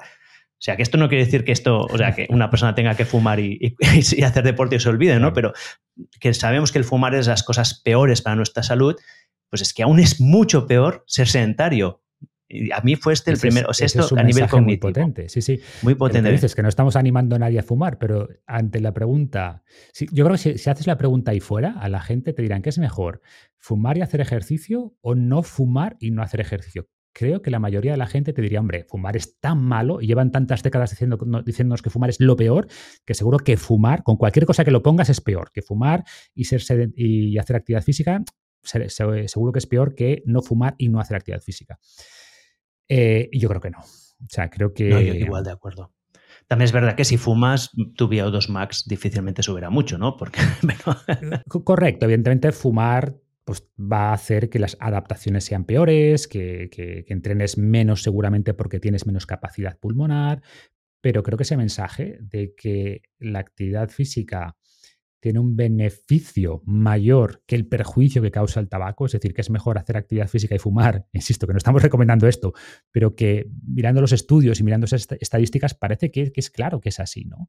Y esto para mí lo que nos dice, pues es eso, es el gran poder que tiene la actividad física para, para, prolongar la vida e, insisto, para mejorar la calidad de vida. ¿no? Yo en el libro hablo de esta gráfica, la curva de vitalidad, y, mucha gente se centra en extender, y también se habla mucho de cuadrar, ¿no? En extender y cuadrar, que al final mantengamos la, vitalidad más tiempo y al final se reduzca muy rápido al final, eso de morir joven con muchos años. Pero yo digo, oye, también hay que elevarla ahora, elevarla, o sea, mejorarla ahora. Es decir, esto no es algo para vivir más tiempo o vivir mejor esa última famosa década que también, ojo, pero va a estar mejor ahora, para elevar la vitalidad ahora, para tener más energía ahora, para poder hacer más cosas ahora. Y, de nuevo, la única alternativa o la única intervención que va a lograr eso es la actividad física, ¿no? Sí, sí. Y aquí viene mi segunda revelación, digámoslo así, que es yo viendo pues, mi padre y mi suegro directamente, ¿eh? o sea, gente muy, muy cercana. Mi padre es una persona muy sedentaria y mi suegro es una persona muy activa. Tienen la misma edad, han llegado ya, están en los 70 años y yo cuando lo miro, miro uno y miro otro es que veo dos realidades tan distintas entonces también lo he vivido, o sea, estoy viendo ahora mismo el efecto de estos, de estos hábitos, ¿no? Entonces, esto también es una cosa que la gente que ponga atención y se fije alrededor de cómo está la gente que se mueve y la que no. Y es la única diferencia real, ¿eh? hay otras, pero esta es la más importante realmente. Y es una diferencia que se ve más con el tiempo, ¿no? Esto es como la idea esta del avión, ¿no? Pues que si va un grado de diferencia, pues quizás a los 100 kilómetros no se nota tanta diferencia, pero a medida que pasa el tiempo, esta diferencia se hace abismal. Y lo ves en personas de 25 años, bueno, pues quizás no se vea tanta diferencia entre quien entrena y quien no, ojo que se ve, ¿eh? pero a medida que pasan las décadas, esa diferencia es brutal. Y el ejemplo que decía antes, gente que llega a los 50 ya muy fuera de forma, o antes, eh, y gente que con 70, 75 años está corriendo maratones, entrenando en el gimnasio, con buena masa muscular, con buena vitalidad y con el cuerpo de alguien 20, 30 años más joven. Claro, para mí un modelo mental que me funciona mucho es pensar que pasamos el 90% de nuestra vida en un umbral de actividad física en la que nos movemos con tranquilidad y por lo tanto no vamos a notar diferencia. Notamos diferencia cuando superamos este umbral, ¿no? Cuando nos vamos a entrenar y ves uno que está entrenado con uno que no está entrenado, o si sales a correr, cualquier actividad que te salgas de este umbral. Lo que pasa es que a partir de cierta edad nuestra capacidad va a ir bajando y llegará un momento que cruzará este umbral. Y entonces cuando lo notaremos en el día a día. Y luego nuestra, la intención es que esta bajada se produzca lo más tarde posible y que, a ser posible, nunca llegue a cruzar el umbral de lo que sería la actividad física diaria, ¿no? las necesidades diarias. Eso es. Y entender que esa curva inevitablemente, hagas lo que hagas, va a ir bajando, ¿no? Entonces esto habla mucho piteratía, ¿no? Si tú quieres hacer esto a los 80 años, tienes que poder hacer esto a los 50. Y muchas veces no pensamos en esto. Pensamos, bueno, si quiero hacer esto a los 80, como ya lo hago ahora, lo mantengo. No, no. Por muy bien que hagas las cosas, por mucho que te cuides, va a haber un descenso. ¿Que vamos a intentar que sea lo más lento posible? Por supuesto, pero tienes que tener una capacidad, un, un buffer, ¿no? O, o, un margen ahí de seguridad muy grande en tu situación actual respecto a la situación futura deseada. Vale, escucha, saltamos de tema porque creo que la actividad física, cualquiera que nos escuche estará convencido de su importancia. Vamos a un tema un poco más polémico, ¿no? Que aquí es donde, donde se generan los grandes debates, que es la alimentación. Y volvamos un poco a tus hábitos. ¿Qué comes tú? ¿Cuál es, cuál tu... Ya nos, nos has contado que desayunas como si fuera una comida normal, sí que has apuntado que tú consumes, por ejemplo, a, cibada, que se llama ¿cómo se dice? Avena. A la avena, sí, cibada en catalán, avena. También has dicho que consumes lentejas, que ya son cosas que hay otros, otros gurús, digámoslo así, que, ya dicen que no. ¿Qué, cuál, es, ¿Cuál es tu comida y tu cena? Más o menos, ¿cómo centras tu alimentación? Pues normalmente comida es, pues eso, la comida es mi comida principal, ¿no? Que es pues eso, después de entrenar tomo casi siempre, no siempre, pero la mayor parte de las veces un batido, que suele ser proteína de suero, con un plátano, le pongo unos frutos rojos, le pongo ahí eh, arándanos rojos, eh, un extracto de arándanos rojos, le pongo ahora, estoy echando un poquito de silio, de, que creo que también pues, he visto estudios muy interesantes por la parte de la fibra, de la mejora de la microbiota, de aumento del butirato.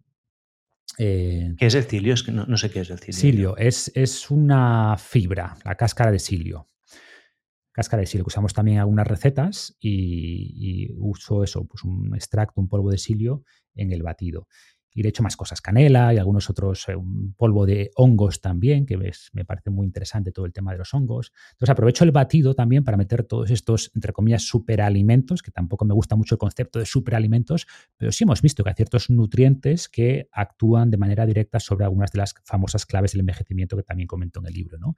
Entonces ese es mi batido, he hecho un poquito también de kéfir.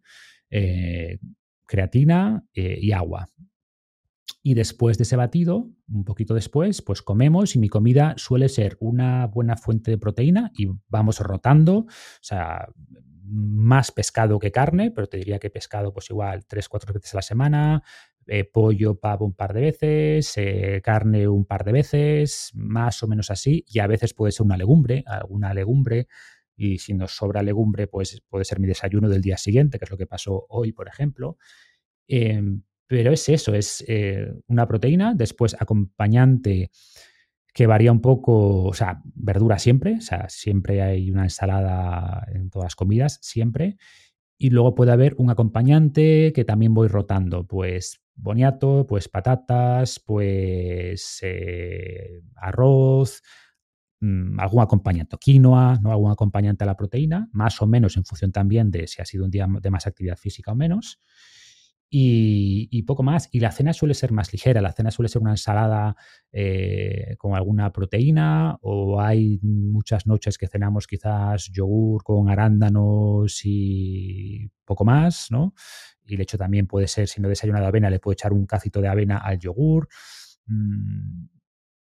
Y después de postre, pues suele ser una fruta o un par de frutas y eh, chocolate negro y a mi mujer hace, casi siempre tenemos un pan de plátano en casa, que es pan de proteína con pocos ingredientes, y puede ser también un trocito de pan de plátano, em, un puñado de frutos secos.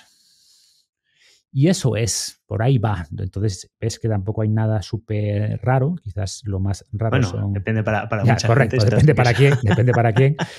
pero que en el fondo es comida real, algún postre como el pan de plátano que hacemos nosotros, chocolate 90% o chocolate con almendras, hay uno de valor que está bueno, es 82%. Mm, y ahí está el grueso de, nuestra alimentación. Vale. Aquí podemos abrir 500 derivadas. Ya sabes que este es el tema que genera más debate, pero para ponerlo en contexto, ¿no? Tú has dicho que ya no consideras que esto sea la más importante de las intervenciones, la pones en segundo lugar después del ejercicio.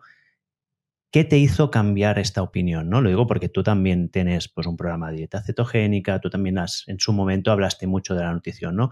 Para, ¿qué, te hizo cambiar este paradigma? Pues los datos, la evidencia científica. ¿no? Es decir, eh, ver las diferencias entre las personas que hacen actividad física y las que no, como tú bien decías antes, entre las que tienen más fuerza y las que menos, las que tienen mejor capacidad cardiovascular y las que menos, es brutal. Sin embargo, en la alimentación vemos diferencias, por supuesto, pero tenemos que ver ya personas que llevan dietas basadas en comida real versus dietas muy ultraprocesadas, ahí vemos diferencias. Pero entre las personas que comen mucha carne y poca, no vemos diferencias mínimas salvo que la carne sea un proxy de otras cosas. Ojo, porque hay en general la gente que, come más carne también fuma más, bebe más, hace menos actividad física, pero si aislamos la carne, carne en el contexto de un buen estilo de vida no vemos diferencias. No vemos que la gente que come menos carne. ¿Tuviste el artículo ¿no? de que salió ahora de la carne y la diabetes? Sí, eh, bueno, son, los de siempre. Igual que carne y cáncer, es lo de siempre. Es el famoso. Eh, hay mucho sesgo del usuario saludable. Y ojo, yo no estoy diciendo que consumir mucha carne no pueda tener riesgos, más eh, sobre todo depende cómo se prepare y el tema del hierro, que hay factores, pero vemos que las diferencias son mínimas, ¿no? O, por ejemplo, mencionabas el caso de la avena, que me hace gracia. Pues vemos que la gente que consume más avena, que consume avena en general, tiene mejor microbiota, más longevidad, menor riesgo de, diabetes. Eh, ojo, que no comes, no te gusta la avena, pues no la consumas. No, no hay tampoco gente que consume menos avena, pues si su dieta es buena, pues tampoco tiene problema, ¿no? O sea, lo que voy es que cuando entramos ya en la dieta, eh, hay diferencias importantes entre una dieta basada en comida real y una muy ultraprocesada, pero vemos mucho menos impacto de una dieta simplemente normal versus una que intente priorizar siempre el mejor alimento de cada categoría. Vemos que las diferencias son menores, insisto, que están ahí, que cuanto mejor lo hagamos, mejor, pero la magnitud, o sea, el impacto que tiene va a ser menor respecto a las personas que hacen actividad física respecto a las que no. Va por ahí un poco el mensaje. Claro. Yo creo que aquí de nuevo podemos aplicar Pareto, ¿no? Y es, ya lo has dicho tú, que es, o sea, en nutrición es elimina los ultraprocesados. Claro. Ya está, ya está. Come comida real, vale. Con esto has conseguido tu primer 80%, ¿no? Aquí yo creo que ya es, y, y aquí todos estaremos de acuerdo, ¿no? Entonces, podemos llegar al siguiente nivel, ¿no? Y aquí es donde yo ya empiezo a tener mis... Yo tengo mis opiniones, ya sabes que, por ejemplo, yo soy muy defensor de la dieta cetogénica y aquí a lo mejor podemos hablar en un momento determinado, pero yo ya cuando empiezo a ver cualquier estudio que me hable, primero el de la carne, que estamos de acuerdo que todo lo que son relacionado con carne y cáncer, carne y diabetes, bueno, es que estamos viendo esto, el sesgo de la persona sana. Es que además miras el artículo y está ya en la tabla, se ve claramente, ¿no? Pero me pregunto si con, las, con la avena o con las verduras no pasa lo mismo. Si cuando estamos viendo que más verduras es más longevidad, no estamos viendo el mismo sesgo. Si al final es simplemente una cuestión de tener una alimentación natural, ¿no? Porque luego que, por ejemplo, ¿eh? viendo a extremos, ¿no? La dieta carnívora, hay gente que la sigue y les sienta súper bien. Yo no la defiendo ¿eh? en absoluto porque creo que es extrema y tampoco creo que sea muy sostenible ecológicamente, pero o sea, hay, que entender también, bueno, varias cosas, ¿no? O sea, por ejemplo, eh, si yo tuviera que hacer un segundo, lo que decíamos, el, primer pareto, sin duda, es come comida real. Tienes el 80%. Vale, vamos a intentar ganar un poquito más. ¿Cuál sería el segundo pareto, no? El 20% de beneficios adicionales que podemos obtener ya haciendo un segundo análisis, para mí el segundo análisis sería prioriza verduras y frutas. ¿Más que proteína? Eh, cantidad de proteína, porque la cantidad de proteína va muy ligada justamente a la ganancia de masa muscular. Lo que pasa, bueno, a ver, sí. Eh, Te he puesto un aprieto. Quizás, o sea, si, si consumes suficiente comida real, ¿no? La comida que necesites, claro, si me dices, no, pero llevo una dieta vegana, bueno, igual te cuesta más, pero mm, seguramente no te alejes mucho de la proteína que necesites, ¿no? Eh, y, verduras, hay también verduras vegetales muy ricos en proteína. O sea, creo que la proteína es muy importante y podemos hablar de esto, pero si hablamos de salud, yo sí creo que la evidencia es clara de que eh, un consumo, un buen consumo de verduras y frutas es importante. O, por ejemplo, el caso de la dieta cetogénica, pues claro, eh, depende de qué dieta cetogénica me hables. Si es una dieta cetogénica que es pues bacon con huevos y echarle mm, un trozo de mantequilla al café cada mañana, eh, pues hombre, seguramente no es lo mejor, ¿no? Pero una dieta cetogénica con buenas proteínas, proteínas magras, con verduras, con ensaladas, pues no tiene por qué ser una mala dieta, desde luego. Que yo no recomiendo una dieta cetogénica a largo plazo y podemos eh, hablar de los motivos, es correcto, pero es mucho más importante los ingredientes que forman esa dieta a que si es una dieta cetogénica, una dieta vegana, una dieta paleo, es cuáles son los elementos que la forman. Entonces, creo que la recomendación de frutas y verduras es muy importante. Y si Claro, podríamos meter ahí, o sea, ese segundo pareto, eso junto con suficiente proteína, ¿no? Y creo que ahí estás muy cerca de los grandes beneficios que puedes obtener. Eh, insisto, podemos hablar mucho más además de ingredientes, pero por ejemplo, ¿por qué verdura y, y fruta? Porque conocemos ciertos nutrientes, los famosos polifenoles, que antes se pensaban que eran antioxidantes y hoy se están descubriendo muchísimos beneficios adicionales y muchos beneficios tienen que ver con la capacidad de potenciar nuestras mm, defensas, ¿no?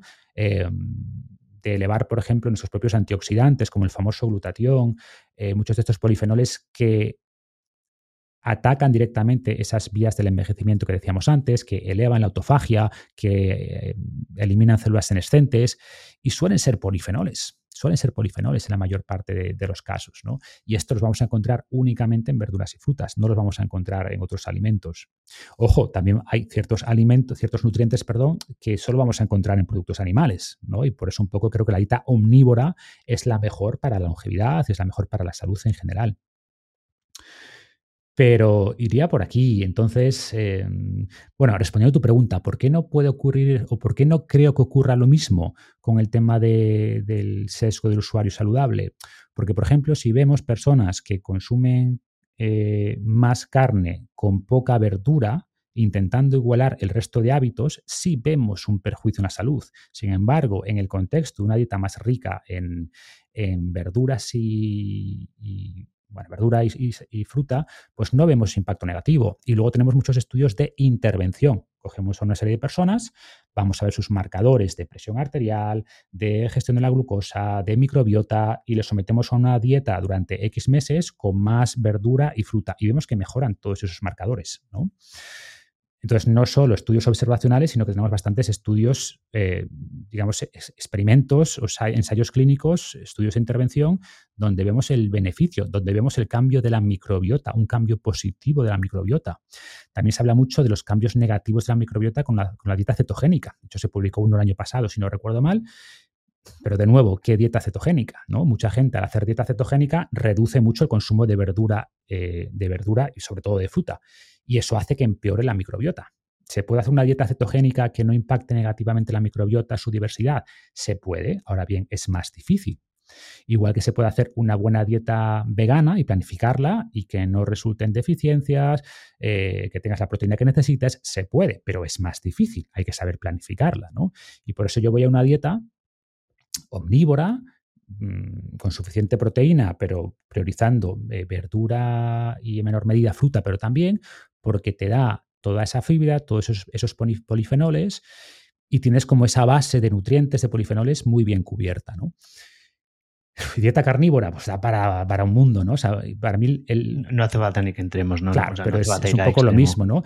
¿Qué, dieta tenías antes? Yo a la gente le digo, ¿qué dieta tenías antes? Y después, aspectos más individuales. Por ejemplo, hay gente que te va a decir, no, pues yo quité los cereales, quité la avena y mejoré. Bueno, efectivamente, pues que hay gente que tiene cierta sensibilidad, ojo, a las fibras en generales, a los frutanos, a gente que tiene sensibilidad al gluten, que la avena en principio no es un problema, pero mm, bueno, puede estar contaminada, la avenina a algunas personas puede generarles intolerancia, mm, pero hablamos de personas que por sus problemas específicos tienen que hacer intervenciones específicas, ¿no?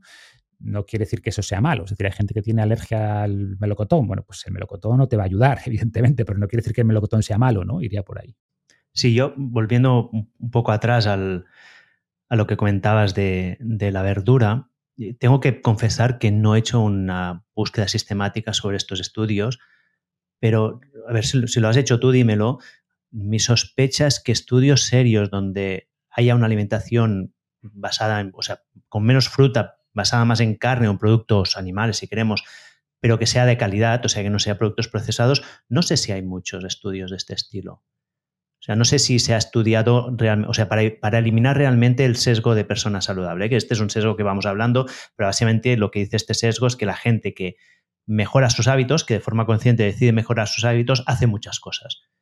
Y entonces, claro, vemos muchas correlaciones, pero no todas las cosas que hacen tiene el mismo impacto, ¿no? Si empiezan a entrenar más, pues tiene un impacto y a lo mejor el cambio de alimentación puede ser menor. Entonces, no sé si hay estudios de gente que lleve una dieta saludable, pero que sea, por ejemplo, la gente carnívora de hoy en día. ¿eh?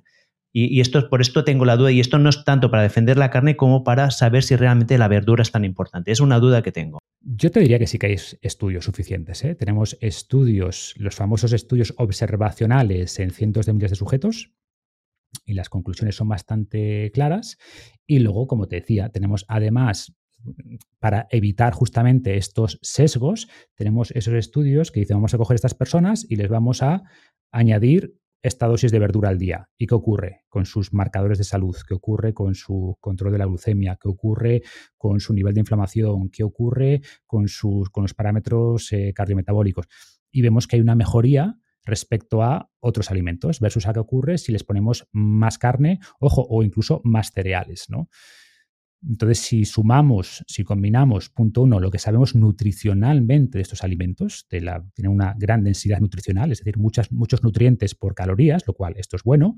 Eh, sumamos lo que sabemos de los estudios observacionales en cientos de miles de sujetos durante décadas y sumamos lo que sabemos, o lo que nos dicen estas intervenciones que son de corto plazo, evidentemente, no son de décadas, los estudios intervencionales, o sea, los ensayos, pues por necesidad son cortos, son en menos sujetos, pero al final tenemos que ver todo, ¿no? Eh, la evidencia global. Y luego, por supuesto, la evidencia de las sociedades ancestrales. No hay ninguna sociedad que no consumiera verduras, productos vegetales en altas cantidades ninguna. Podemos irnos a los inuit, quizás, ¿no? Como el caso más, el caso más extremo.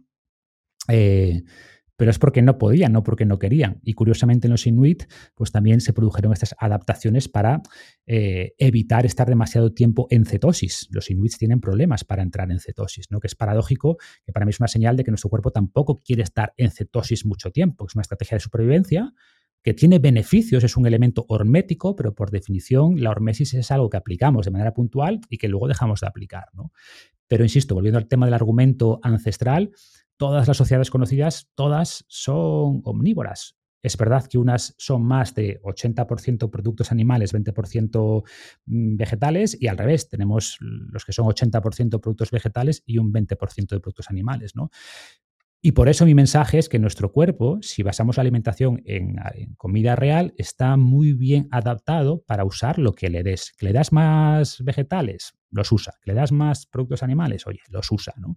Y por eso no me parece tan importante el ratio exacto, pero sí creo que en general, y sobre todo con el estilo de vida moderno, priorizar más el, el lado de verduras y frutas y después asegurar suficiente proteína, que esa combinación, mm, si logras eso, no te vas a equivocar mucho.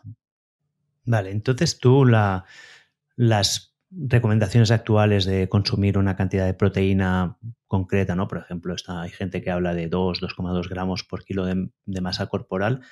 ¿Esto tú lo tienes en cuenta? ¿Es una variable que consideres importante? O sea, la considero importante, pero vamos, la evidencia nos dice que eso sería demasiado para la mayoría. O sea, el problema es que las recomendaciones oficiales y también las que recomiendan muchos expertos en longevidad, como Sinclair, como Walter Longo, suelen ser muy bajas, ¿no? Están alrededor del 0,8 gramos por kilo. Claro, con esta idea que tiene parte de verdad, ojo, que, la proteína eleva el IGF-1, que, que aumenta la proliferación de la división celular, del crecimiento y que eso puede alimentar el cáncer, que en parte es cierto, pero eso ocurriría a niveles mucho más altos, ¿no? O que tenemos que equilibrar dos factores. Uno, que no se produzca cáncer, pero punto dos, que no se produzca tampoco sarcopenia, pérdida muscular y fuerza. ¿Qué ocurre? Que muchos estudios que respaldan esta idea de la proteína baja se hacen en animales, se hacen en ratones, que sabemos que no procesan muy bien la proteína, que no les hace falta mucha proteína, y es un error extrapolar de estudios en ratones a estudios en humanos. Entonces, como todo, creo que el equilibrio está entre consumir suficiente proteína para mantener la masa muscular, la fuerza, etcétera, pero no tanta que si produzcamos una elevación exagerada del IGF-1 y esos procesos que pueden alimentar el cáncer. ¿no?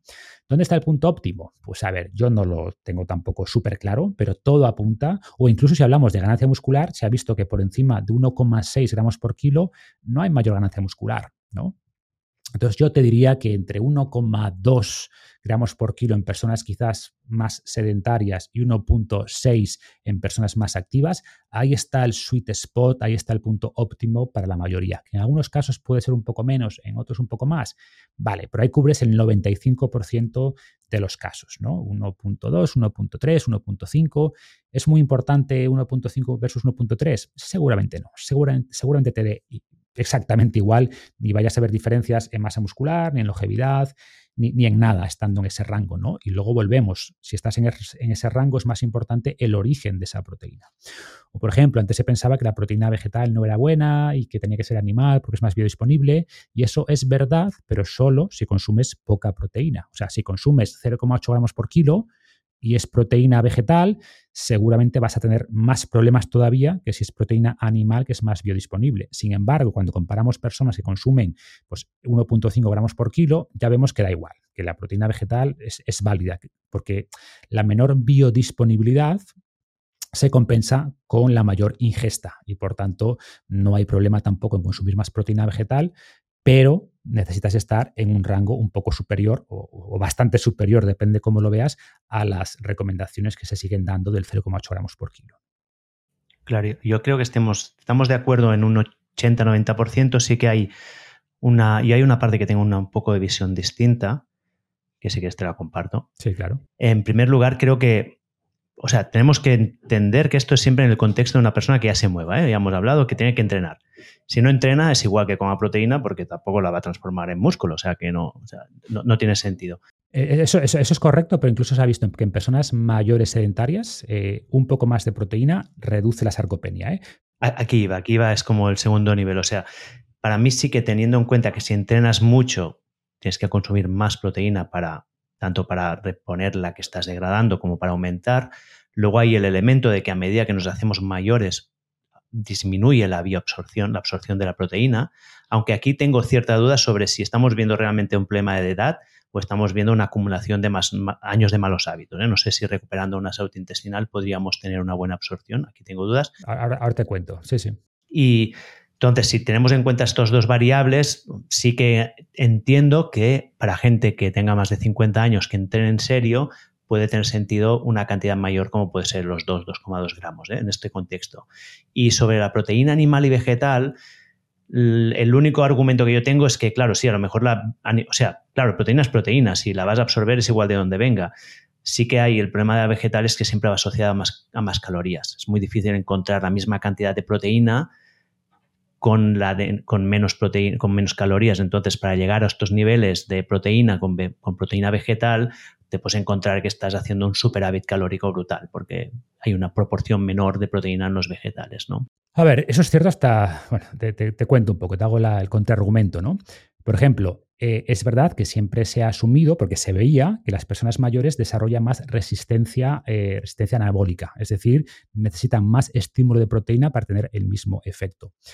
¿Qué ocurre? que estudios más recientes lo que nos dicen es que eso tiene mucho más que ver con que estas personas pierden masa muscular y que se mueven menos a que haya un efecto inherente al envejecimiento y que personas mayores eh, ya no de 50, sino de 70, 80 años, que siguen haciendo actividad física, se ve que no desarrollan esa resistencia anabólica y que por tanto no hace falta consumir más, proteína. Entonces, justamente personas que siguen haciendo actividad física, esa actividad física mantiene esa, entre comillas, sensibilidad anabólica y hace que no necesiten tampoco más proteína. Y por eso digo que yo no veo honestamente que sea necesario consumir más. ¿eh? Pero insisto, que, quien diga, no, pues yo prefiero dos gramos por kilo, oye, perfecto, no veo ningún problema, pero mi experiencia a la gente le cuesta. Y muchas veces los problemas que tienen son para llegar, para consumir suficiente proteína. Y por tanto, mi mensaje es que no se piensen que hace falta llegar a dos gramos por kilo para obtener los beneficios, porque no es así, los van a lograr con mucho menos. ¿eh? Pero que quieres tener un poco más de margen de seguridad, oye, adelante, feel free si te gusta, si no tienes problemas, etcétera. Y luego sobre la proteína vegetal, a ver, sí, conceptualmente estoy de acuerdo contigo, pero en la práctica eh, no se suele dar. O sea, en la práctica eh, no vemos que las personas que comen solo proteína vegetal tengan más sobrepeso. En la práctica no se da, ¿no? Entonces no me preocupa mucho, pero es verdad que si tuviéramos que, si tuviera que poner otro elemento al que le doy mucha importancia, es mantener un buen ratio músculo-grasa. O sea, esto es súper importante. Y distintas personas van a tener distintas estrategias para lograr ese objetivo, ¿no? Y hay gente que puede ocurrir lo que dices, oye, pues si priorizo mucho la proteína vegetal, pues al final termino comiendo más de esto, mucha legumbre, mucha no sé qué, y, me paso de calorías y gano grasa. Eh, no suele ocurrir, pero si te ocurre, pues oye, prioriza más proteína animal, no pasa nada. Em, pero el mensaje es que si tú eres capaz de mantener un buen nivel de músculo, que esto, como hemos dicho antes, sí o sí requiere actividad física y un nivel de grasa corporal bajo, relativamente bajo o adecuado, y esto es muy importante para ello, el control calórico, si lo logras con un poquito más de carbohidrato, con un poquito más de grasa, da igual da igual, no vas a encontrar evidencia que te diga que es mejor comer más carbohidrato, menos grasa. No, lo hay. O sea, al final, lo que sí es importante, donde vemos diferencias metabólicas, de longevidad, etcétera, es en mantener eso, mantener un buen nivel o un buen ratio músculo-grasa. Vale. Salto a otra parte de la nutrición que también es una que ha generado mucha polémica, que es los ayunos, ¿no? Podríamos hablar para englobarlo todo ya en una pregunta y creo que será la última que nos meteremos así en serio. Restricción calórica y ayuno. ¿Cuál ha tu evolución en, en visión sobre este tema? Pues digamos que mi evolución ha sido en restarles importancia, a ponerlas un factor, o sea, creo que son interesantes, ¿eh? y de hecho siempre cuento que la primera estrategia que se descubrió para aumentar la longevidad de los animales fue restringiendo el alimento. Después también fastidiándolos un poquito más. Exposición al frío, vivía más. Exposición a radiación, vivía más. A calor, vivía más. Pero el, eh, restringir el alimento, ¿no? recortar un 20-25% de sus calorías normales o incluso más, fue la mejor forma de que eh, vivieran más. ¿no? ¿Qué ocurre? Volvemos a lo mismo, que los humanos no somos ratones y menos ratones enjaulados, y también se vio que a medida que el animal era más complejo, pues el impacto del ayuno o de la restricción calórica era menor. Y en el libro explico, para mí es muy, muy paradigmático, ¿no? El estudio, dos estudios que se hicieron en monos resus, pues la, por no hacer la historia muy larga, la conclusión final fue que en aquellos monos donde la dieta era mala, era una dieta más procesada. Bueno, pon en contexto el estudio, porque creo que son, son dos estudios muy interesantes. básicamente dos estudios que durante 20 años probaron si la restricción calórica eh, tenía un beneficio en la longevidad, ¿no? Y los estudios aparentemente eran muy parecidos. Cogían dos grupos de monos en cada estudio, a unos monos les permitían comer lo que quisieran y a otro grupo de monos en cada estudio les restringían más o menos un 20% las calorías, 20-25%. Entonces, un estudio terminó en el 2009 y concluyó que los monos que habían restringido calorías efectivamente habían vivido de media dos años más, que para un mono resus es bastante, ¿no? Unos vivieron 26, los que no habían restringido y los que sí, 28. Y además se les veía mejor, mejor pelaje, etcétera. ¿Qué ocurre? Que casi a la vez, un poco después, terminó otro gran estudio muy similar en cuanto a diseño y concluyó que no, que no había habido diferencias. Y los investigadores eran como, ¿What the fuck? ¿Qué pasa aquí? Por suerte se juntaron, ¿no? En vez de tirarse los trastos a la cabeza. Y al comparar notas, pues vieron que la gran diferencia es que los monos del primer estudio, que sí había encontrado diferencias, tenían una dieta más procesada, que era un 40% azúcar, y además los monos que habían comido lo que querían, ad libitum, habían comido más, porque esto sabemos que ocurre, que si la dieta es más procesada, terminas comiendo más de esas dietas. Por tanto, dieta más procesada y más calorías los monos que habían comido eh, lo que querían. ¿no? Mientras que en el otro grupo, en otro estudio, mejor dicho, pues la dieta era, no vamos a decir que una, una dieta muy buena, pero eh, era una dieta menos procesada y por tanto, además, los animales que habían comido la dieta libre, pues habían terminado comiendo menos calorías. Y, por tanto, mi conclusión, mi conclusión de todo esto es que estrategias de restricción calórica y de ayuno intermitente son más importantes cuanto peor es la dieta. Y al revés, cuanto mejor sea tu dieta, menos beneficios adicionales vas a obtener del ayuno y de la restricción calórica y meto la otra variable que mencioné antes y va a depender de tu situación o de tu estado metabólico o de tu ratio músculo-grasa. Personas con buen ratio músculo-grasa, meter mucho ayuno y mucha restricción calórica puede tener el efecto opuesto y que pierdas masa muscular, que pierdas fuerza, que como hemos intentado aclarar es un componente muy, muy importante. Y esta idea se respaldó después con el estudio Calery, que se llama, que se hizo ya en humanos, y concluyó que y lo que hacía es intentar hacer una restricción calórica de un 20% en las personas que participaban. Y, tuvo dos conclusiones importantes. La primera, que casi nadie lo lograba. La restricción calórica promedio fue del 11 o 12%. Con lo que, aunque fuera beneficioso eh, a nivel práctico, pues no es mucho. espantoso. Claro, eh, se te va a hacer la vida muy larga, como dicen, pero después hubo como em, el, el, estudio en general mostró beneficios. ¿Qué ocurre? Que hubo mucha disparidad. Hubo sujetos donde mejoraron mucho su salud metabólica y otros donde empeoró, donde se desarrolló, por ejemplo, anemia, pérdida de masa ósea. ¿Y cuál era la diferencia? Pues que unos tenían sobrepeso y estos mejoraron mucho con la restricción calórica. Los que ya tenían un buen nivel de músculo grasa empeoraron. De hecho, algunos de ellos tuvieron que abandonar el estudio porque se vio una pérdida de masa ósea y, y algunos desarrollaron anemia. ¿no? Entonces, este es el tema, ¿no? Que el beneficio del ayuno o de la restricción calórica va a depender mucho de estos dos factores. ¿Cuál es la calidad de tu dieta y cuál es tu composición músculo-grasa? Si tu dieta es mala y tienes sobrepeso, que además suelen ser cosas conectadas, estrategias de ayuno, de restricción calórica te van a ayudar muchísimo. Van a activar un montón de mecanismos rejuvenecedores y vas a mejorar muchísimo.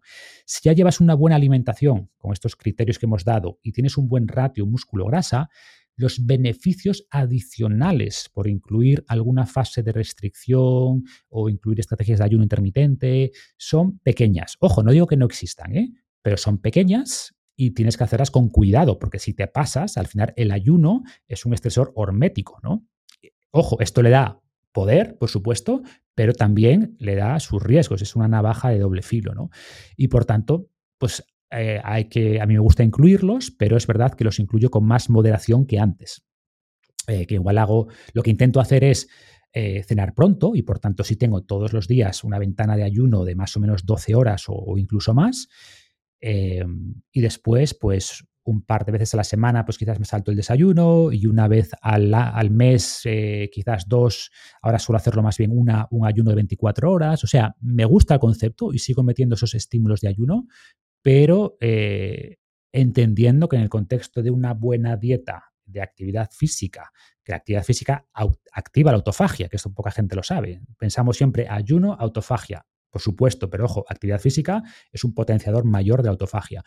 Y mantener un buen ratio de músculo-grasa, pues si logras eso, el beneficio extra que te da el ayuno o hacer alguna restricción calórica es, es pequeño, es porcentualmente pequeño respecto a todo, todo lo demás que estamos hablando.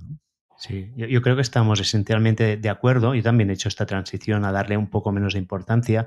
Sí que aquí, de nuevo, para poner un contrapunto, creo que también hay un sesgo personal que tú y yo partimos de puntos diferentes y es que tú ya has comentado antes que lo que te cuesta, o sea, tu problema es que pierdes peso, ¿no? A mí me pasa al revés. Yo, mi problema es que gano peso y en cambio mm, la masa muscular no la pierdo, no, no sufro tanto. Entonces, en mi caso, yo sí que veo que el uso del ayuno a mí me ayuda pues, a controlar más el, no ganar grasa y no tengo, pues la, no, hay el efecto negativo de, que note que pierda peso. Pero igualmente yo solía hacer un ayuno de tres días cada mes y ahora, ahora hago uno cada tres meses porque también veo que es importante, pues no, que, que hay este riesgo que no, no lo puedo obviar, ¿no? Igualmente sí que yo continúo pensando que hay un como un elemento, o sea, hay varios elementos más, ¿no? El descanso intestinal para mejorar, pues, la, para regenerar el tejido, la parte de la, de la, de la autofagia que has comentado, igualmente el ayuno continúa siendo una, una estrategia potente, ¿no? Y la cetosis, que se ha visto que tiene efectos neuroprotectores, que hay. O sea, que hay todo un mundo que ya no voy a entrar porque hemos quedado que terminaríamos más o menos ahora. Y sí, sí, por, aclarar, ¿eh? que yo, creo, o sea, yo veo todo eso, ¿eh? ¿eh? pero además, es que el ayuno tiene muchas derivadas. Em, por ejemplo, están estos estudios, que yo estoy de acuerdo con la conclusión, ¿eh? que dicen, oye, que al final si tú eres capaz de cuadrar calorías y macros a lo largo de una semana o de dos semanas, de lo que sea, eh, da igual que hagas dos comidas con cinco, que hagas ayuno intermitente, que no. Yo estoy de acuerdo en eso. ¿Qué ocurre? Que para muchas personas el hecho de restringir la ventana de alimentación hace que pierdan más peso, o sea, hace que sean capaces de mantener ese control calórico. Salió un estudio hace poquito en personas diabéticas y se vio que las que tenían las pautas normales de comida, desayuno, cena, snacks, versus los que hacían eh, ayuno intermitente, sin contar calorías, los que hicieron ayuno intermitente perdieron más peso con más facilidad. Eh, pero el tema no es que haya una magia por aquí maravillosa, es simplemente que te ayuda a controlar calorías. Y eso es muy potente. Eso para mí es muy potente, ¿no? Y luego que tienes esos beneficios adicionales. A mí, por ejemplo, me gusta, por, por cerrar, que no hemos comentado, el tema de la dieta cetogénica. Yo creo que, volviéndose esa visión ancestral, pues seguro que pasábamos parte del invierno en cetosis, no todo el invierno, pero que incluyéramos espacios de cetosis, de dieta cetogénica, entre comillas, durante el invierno. Seguro que sí. Y yo por eso en invierno me gusta meter esas dos, tres semanas eh, que ciclo un poquito de dieta cetogénica, ¿no? Eh, creo que es bueno, y lo comento en el libro, esa elevación puntual de los cuerpos cetónicos, pero que la logras, eh, o sea, si desayunas, perdón, si cenas temprano o desayunas tarde y metes ejercicio a primera hora, vas a elevar los cuerpos cetónicos. El ejercicio aumenta la producción de cuerpos cetónicos. Si tienes flexibilidad metabólica, ¿eh? que hay mucha gente que no la tiene aún. Claro, pero, volvemos a lo mismo. ¿Cómo mejorar la flexibilidad metabólica? Con todo lo que hemos dicho. Con el tema de actividad física, es el mejor potenciador de flexibilidad metabólica, de calidad mitocondrial, estando en tu peso. O sea, las cosas que perjudican la flexibilidad metabólica, que son resistencia a la insulina, sobrepeso. Entonces, por eso, insisto, ¿no? Y al revés, estoy de acuerdo que si tienes peor salud metabólica, vas a encontrar muchos más beneficios en el ayuno, porque vas a lograr todo esto que estamos diciendo. Te va a ayudar a elevar la autofagia. Si no haces ejercicio, pues tendrás que elevar la autofagia con el ayuno. Eh, te va a ayudar a producir esos cuerpos cetónicos, te va a ayudar a vencer un poco esa resistencia a la insulina. Entonces, es como lo veo, ¿no? Que es más útil cuanto peor estés, por así decirlo. Sí, sí, estamos de acuerdo. Marcos, creo que vamos a dejarlo aquí porque ya me has dicho que tenías que marcharte más o menos ahora y no quiero, no quiero que te pongas nervioso. Como veis, la gente que está escuchando, aquí nos podríamos liar porque hemos hablado solo de una fracción de lo que habla el libro ¿eh? y os recomiendo muchísimo que os lo leáis. De hecho, no quería que esta entrevista fuera a hablar solo del libro porque si queréis saber lo que dice el libro, compraos el libro y os lo leéis, que vale la pena. Simplemente déjame terminar con unas preguntas que he prometido a mis, a, mis seguidores que te haría, que les dije, escucha, voy a hablar con Marcos y, y si tenéis alguna pregunta os la, la, pasaré, ¿no? Adelante con ellas. A ver, que esperemos que sean rápidas y a ver qué las encuentre. ¿eh? Sí, preguntas de seguidores. Una era los antinutrientes de la avena. Esta ya la dejamos porque ya hemos pasado. Otra que esta me ha gustado. ¿Cuáles son tus fuentes de información, Marcos? ¿De dónde te nutres? Uf, o sea, depende muchísimo del, del campo, ¿no? Es verdad que, o sea, en, en temas que conozco bien, voy mucho a las fuentes originales. Me explico, ¿no? Por ejemplo, pues leí el libro, el libro de Peter Attia, pasé más tiempo leyendo los estudios que menciona que el libro en sí, ¿no? Porque más o menos ya sé lo que iba a decir. Me lo leo rápido, veo un poco los grandes mensajes y luego, pero déjame la biografía. Vamos a ver el detalle de estos estudios. Entonces, en los libros, o sea, los temas que conozco, soy mucho más de ir a las referencias, a los estudios, al PubMed, etcétera, ¿no? En campos. ¿Cómo, cómo accedes a, los estudios? ¿Tienes alguna suscripción a alguna universidad o algo para? A ver, tengo, pero bueno, reconozco que esto te iba a decir, no sé si se puede decir, no sé cómo de legal es, pero al final es iHave casi todo. Y luego pues conozco a mucha gente en universidades, etcétera, que si hay algo que me cuesta, casi todos dice, o sea, me es fácil encontrarlo a través de la red de contactos, ¿no? Pero uso muchos iHave. Uso muchos iHave. Eh, que antes no lo recomendamos a nadie. ¿eh? A nadie. ¿eh? Vamos a poner aquí la URL para asegurar que nadie lo usa. Exacto. Y si es un campo un poquito más nuevo, pues intento, eh, intento ir a los referentes, ver qué libros tienen, cuáles son sus papers principales e ir ahí, ¿no? Por ejemplo, cuando empecé a meterme en el tema justamente de, de la mentalidad, pues digo, bueno, ¿qué referencias hay aquí? ¿Cuáles son los grandes estudios, como el que mencionabas antes, ese gran estudio de Harvard? Eh, y a partir de ahí ya pasas después a, las fuentes que mencionan, ¿no? Pero creo que es un buen, un buen punto de partida empezar por los libros, que te dan una composición del lugar, ves cuáles son los papers y los autores principales que mencionan en sus referencias y luego a partir de ahí vas escalando. Y lo mismo, cuando lees un paper, al final del paper están las referencias o a lo largo del paper, bueno, pues vete y entras en ese mundo de este me lleva este, que me lleva este, que me lleva este. Y te diría que, es así como, como saco más información, navegando y sumergiéndote. Y hay muchas ideas que, he descubierto eh, en la quinta referencia, ¿no? dando cinco saltos a partir de un paper que todo el mundo conoce, sí, pero el quinto paper es mucho más oscuro, que tiene ocho citas, y ahí hay algo importante. ¿no? Entonces creo que ese proceso de, navegar y de seguir los enlaces y las referencias entre los artículos ha sido mi principal fuente de descubrimiento. Vale. Y luego te haré una última pregunta para no alargarnos. Esta es muy práctica y no sé si tienes respuesta. El ácido fólico y los telómeros. ¿Tenemos que tomar ácido fólico para alargar los telómeros? A ver, eh, diría que no. O sea, eh, es verdad que durante mucho tiempo se hablaba demasiado quizás de los telómeros, ¿no? Fue como que la teoría del envejecimiento que reemplazó a la famosa teoría de los radicales libres. Y entonces antes eran radicales libres, nos dimos cuenta de que, bueno, en realidad influyen, pero es un tema muy secundario, y luego era todo telómeros, telómeros, telómeros. Después de muchas décadas, María Blasco, tenemos a María aquí en España, que pasó décadas estudiando los telómeros, eh, pues nos dimos cuenta de que, a ver, que es un factor más. Creo que quien mejor ha establecido las vías del envejecimiento es Carlos López Otín, que yo lo tuve en el podcast un par de veces. Si no lo has tenido, creo que sería una charla muy interesante. Y ellos hicieron en el 2000, 13 eh, hallmarks of aging, las claves del envejecimiento, que eran nueve, los telómeros eran una de esas claves, y para mí de las menos importantes, y el año pasado, de hecho, han incluido tres claves nuevas. Han metido, por ejemplo, la inhibición de la autofagia, eh, disbiosis de la microbiota y han metido también el tema de la inflamación crónica de bajo grado, que ya se hablaba desde hace tiempo y que por fin se ha metido como una clave independiente. ¿no? Entonces, a lo que voy es que los telómeros son una de 13 de 12 y, creo que es poco importante. Hay nutrientes concretos como es el ácido fólico que se ha visto que, puede influir, eh, que puede aumentar la, longitud de los telómeros. Sí, igual que otras muchas cosas, como el ejercicio. Se ha visto que potencia mucho más los telómeros que, que el folato, ¿no? Eh, Siempre volvemos al ejercicio, ¿eh? Sí, es que de hecho el ejercicio, el, el, ejercicio, una de las formas en las que intento venderlo en el libro, es que es la única intervención que se ha visto que actúa de manera simultánea sobre todas estas claves del envejecimiento, ¿no? Entonces, eh, de ahí el poder.